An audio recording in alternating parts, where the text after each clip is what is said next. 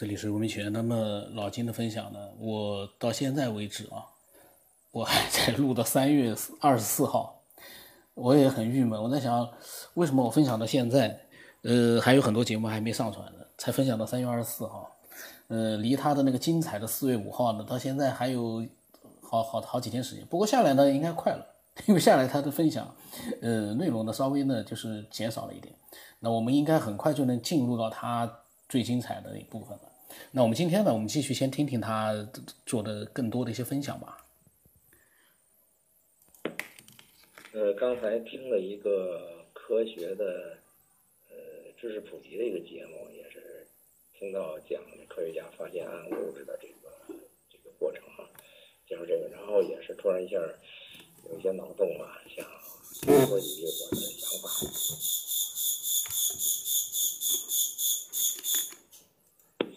先说科学家发现这个暗物质呢，他是发现了所谓氢的粒子、氦的粒子，包括其他一些粒子。然后科学家推断就是说，这个世界如果呃能够有正粒子，就一定有负粒子。那么扩大质呢，就是有正物质，就会有负物质。那么是不是比如说像黑洞啊这类东西，是不是就是负物质？因为它这个负就是反物质啊，反物质，呃，他说跟这个正物质相诋毁的话，可能就会使正物质消灭。呃，而且呢，还有一个特点就是，反物质、反粒子的能量远远大于这个正正粒子的能是这个释放的能量。还说呢，就是比如说有几克的这个反物质能量就可以驱动宇宙飞船。呃，可能它的到达什么火星啊这些地方，它可能会缩短很大的周期，这能就是能解决地球能源问题啊，反物质这么一个用途。而且它的爆炸威力呢，比氢弹要大得多，而且呢也很干净，没有那么大的呃放射性物质出现。然后我突然在想啊，就是他说一个。正物质正能量，一个反物质反能量，是肯定存在的。那么，呃，如果说是正物质正能量的一种结合方式，那么反物质毕竟是反能量的一个结合方式哈。这个，所以我在想啊，一个一些参照的呢，就是原来说的老子说这个宇宙像个风箱是。一呼一吸，一拉一吹，一一压一缩，这么一个过程。那么科学家发现宇宙呢，现在是，呃，就是地球到中年吧，就是大概到中年往往衰败走。呃，我在想，会不会是，就是宇宇宙本身，它在如果大爆炸理论成立的话，就是说它的正物质能量是发散的。呃，然后同时它产生的负能、负物质和负负能量是收缩的。呃，也就是说，呃，它会同时产生正能量和负能量，因为这个阴阳学说呢，就是一极生两仪嘛，它同时会有正和负。那么正和负就是正到极点的时候就是负最弱，那么负到极点的时候就是正最。三个两个是同时交替发生的，这个呢还有一个参照的例子就是《易经》。《易经》呢，它在讲这个阴阳交替，也就是说，呃，包括就像我们呃白天到晚上，就是呃阳气升阴气降，阴气升阳气降，它不是说呃有阳气的时候就没阴气，不是说有阴气就没有阳气。而是互相反着升升降的，啊，《易经》也是这么说的，就是比如说它初爻、三爻、五爻，呃，这个是阳在升，那么同时呢，它阴也在升，就是二、四、六爻它也是阴，也就是说它阳到极点的时候，它就会物极必反，它就会往回反，就开始衰，阳衰，然后阴升。就是就是比较阴，那么像乾卦讲的就是初爻，它是一个阳生的过程。呃，是潜，比如潜龙勿用，也就是它生了以后，它还不够强，所以它要这个韬光养晦，它不能够显露出来。那么到三爻的时候，它就变成利剑大人了。利剑大人就是他会有呃露头了，他就会这个个展示出他的这个这个能力和力量来了。然后到五爻的时候就飞龙在天，飞龙在天的时候呢，就是呃独孤求败，你就没有没有对手，那你算最厉害的时候。那么到这个呃六爻的时候，他就往回返了，往回返他叫叫亢龙无悔，那就是说，呃你有问题了，你不能再那个再硬硬就折了，然后他就开始往下摔，就是一个阴盛阳衰的过程，阳盛阴衰的过程。这两个过程呢是同时发生的，它不是说我先阳后阴或者先阴后阳，它是阳在升的过程，阴在降，然后阴在升的时候，阳在降，它是同时产生的一个相互作用力、相互能量体系。那我想，这个宇宙模型里头，一个点发送到外围的这么一个模型过程当中，可能这是三维的呃这个空间概念啊，就是它的能级在呃发散的过程当中，应该算正能量在在减弱，然后同时呢，它的负能量在增强。也就是说，它这个宇宙它是靠这个正负能量来来操纵的。所谓的这个空呢，就是它里边有一个正能量，一个负能量，它的两边在互相透露，所以呢，它会在不同层级上产生这种粒子。哎，当然，它正能量所产生的粒子，我们今天都发现了。那它的负能量可能也能产生粒子，那么这个粒子呢，就可能是属于暗物质这类，呃，或者反物质这类东西啊。但是它可能说从这个宇宙的呃一半，也就是说，就咱们平时每天的午时这个时间，呃，再往下午去的时候，这个过程可能它的 就是反物质或者是负能量会比正能量要强，越来越强。呃，负能量是正能量会减弱，这样的话，它可能会形成一个反粒子、反物质，嗯，比这个。正的要要要要能量高，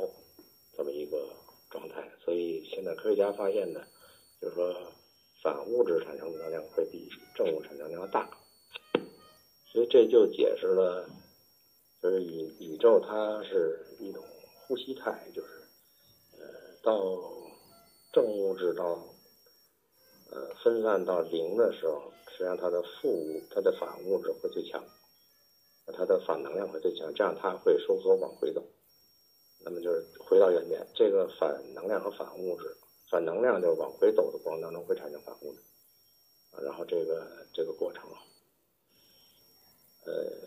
那从科学家看到的情况可能就是说，呃，有反能量在加强，那自然会出现反物质。那么它的什么粒子旋转方向或者它的作用力，完全跟正物质。反着的，这是不是就是体现了一个宇宙存在一个往回返的力量？呃，从这个脑洞想呢，我觉得原来那个模型呢可能会更完善一点，就是呃，就是它宇宙是同时存在正和反的，就像那个太极图似的，它是阳极是阴盛，呃，阴极是阳盛，它互相搅在一起的。就是说，他那个那个图的理解，就是说，它是同时就是比此消彼长的过程，它同时存在。所以科学家如果能够发现呢，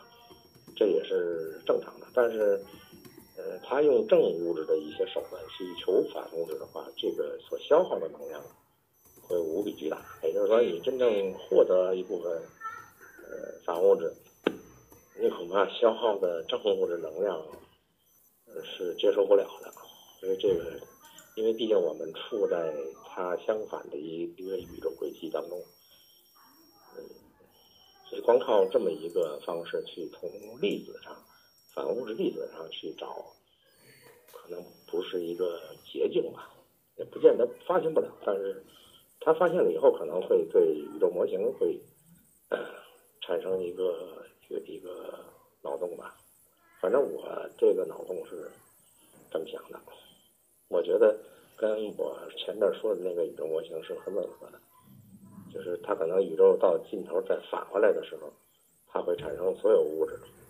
就是我们今天说的反物质。那个时候，可能所有的星球组成都是反物质组成的。刚才有点事儿给打断了啊，我再多说两句，就是说《易经》的这个象卦象呢，其实在社会上也很清楚。你比如说，中国前两年是这个呃韬光养晦是吧？都是发展自己的综合实力，这个呢就属于潜龙勿用。就这事，你跟美国对抗，你跟美国对抗是没有用的。所以这个国际政治对中国不利，只能忍。然后慢慢的呢，到现在这个状态呢，就是应该属于利剑大人了，就是它不是一个韬光养晦的呃模式了，它是逐渐要显露出来。现在是我们应该说中国正处在这么一个就是乾隆三爻三爻的这个就是阳在生的嘛，三爻这个状态，呃，真正强大到这个世界顶级状态呀，像就像美国这个等二战以后发展那个那个情况，那就叫就到五爻就属于飞龙在天，飞龙在天呢就那就天下没敌手了，就是世界秩序就，所以这个是必然趋势。那么反观美国呢，它是在呃二战、一战、二战期间，它是独立主义，独立主义那个时候也是潜龙勿用，它也是积蓄力量的过程。然后二战期间，它是呃三爻利剑大人，然后二战之后，包括这个呃布莱顿森林体系，或者到后来的这个呃石油捆绑，这个美元走遍天下，这是应该算是呃五爻，也就是呃飞龙在天，呃全世界的秩序由它来来控制。那么现在呢，基本上开始显现呃亢龙有悔，就是第六爻开始呃阳到极点，阴开始往下走，阳往下走，阴到头了，因为它在飞龙在天这个五爻的时候不加检点，呃不知道要阳，所以它耗的比较大，全面战争、全球战争它耗比较大，不可一世，这个就肯定会遭受很快的一个衰败。所以它现在目前是开始往下滑，但是它是有个过程的。那斯呢，就是从解体以后到现在这个普京大帝的呃这种外交政策来看呢，呃，他不太懂易经，但是他应该是在潜能无用的这个状态上，就是在我们前一段时间那状态。但是他呢，啊、还是用，就是他潜，但是还是一个战斗民族嘛，还是一个用，所以他会更缓慢，就是他真正强大起来会更缓慢，因为他一边儿一边儿缓一边儿耗，再加上呃呃这个主流阵营对他的一种控制，呃，所以他还是一段时间很大很长一段时间是不如中国的。所以美国表现出的，比如说这个南海挑事儿啊，这个第一岛链呐，包括呃东亚的这些盟友萨德呀这些事情表现出来的都是属于阴盛的，就是它属阴招阴盛的东西比较多，所以明显的是它开始走下坡路的一种表现。真正说阳气上升的时候，不会是阴招，不会是阴谋的，都是阳谋。所以这样看，它应该是衰败的表现，这些都是衰败的表现。那么老金呢，他呢的分享呢，就是当天的分享就这么多。然后他跟我讲，他第一天啊，就最早的那期录的时候，他说是喝了酒之后的，有点乱，而且前面呢是理论的比较抽象，后面呢是他的故事，呃，然后呢就是一些一边听一边想的一些临时的脑洞。他呢也是在慢慢的修正，呃，随随口录的嘛，有的时候可能讲的可能并不是非常到位，他可能下来也会慢慢的去去改进。那我跟他讲，我说分享的都是有意义的内容，很多人都跟很感兴趣的。这个酒后路呢，酒后路呢，反正思维更开阔吧。老金，我估计每天都要喝酒的。据我想象啊，这个酒后的话，有的人是胡言乱语，但是老金呢，我看他逻辑各方面都还是很清晰的。这个不像是酒后，这个酒可能他没喝多，只是让他活跃了思维，挺好的。那么下来呢，他就是到了二二十七号了。二十七号分享呢，很快就到他的这个后来可能更多的一些故事了，挺有意思的。我下来的话，呃，加快这个录的速度，看看他精彩的内容什么时候出来啊。那么，呃，如果你也有你的各种各样的想法呢，都可以和老静和其他的一些爱好者一样，把它随时分享过来，呃，让更多的人听到，更多的人呢得到娱乐或者说是得到启发，都挺好的。呃，我的微信号码是 B 二 V 什么八不什么八，微信的名字呢是九天以后。